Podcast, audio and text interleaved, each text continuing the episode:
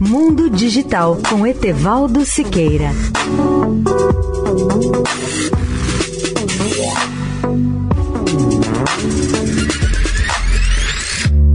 Olá, ouvintes da Eldorado. Os quatro astronautas a bordo da cápsula SpaceX Crew One, Michael Hopkins, Victor Glover, Shannon Walker e Soichi Noguchi, pousaram na madrugada deste domingo, 2 de maio, no Golfo do México ao retornar à Terra após seis meses de permanência na Estação Espacial Internacional, a ISS.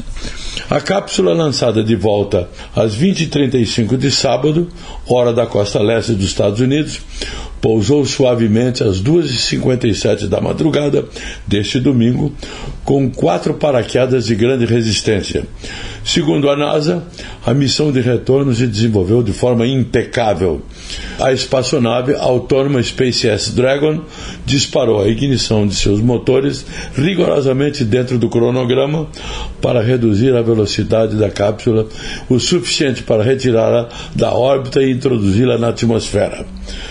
Assim que a tripulação pousou, o controle da missão da SpaceX festejou a chegada dos astronautas com as seguintes palavras: Nós os recebemos de volta ao planeta Terra e agradecemos por terem voado SpaceX.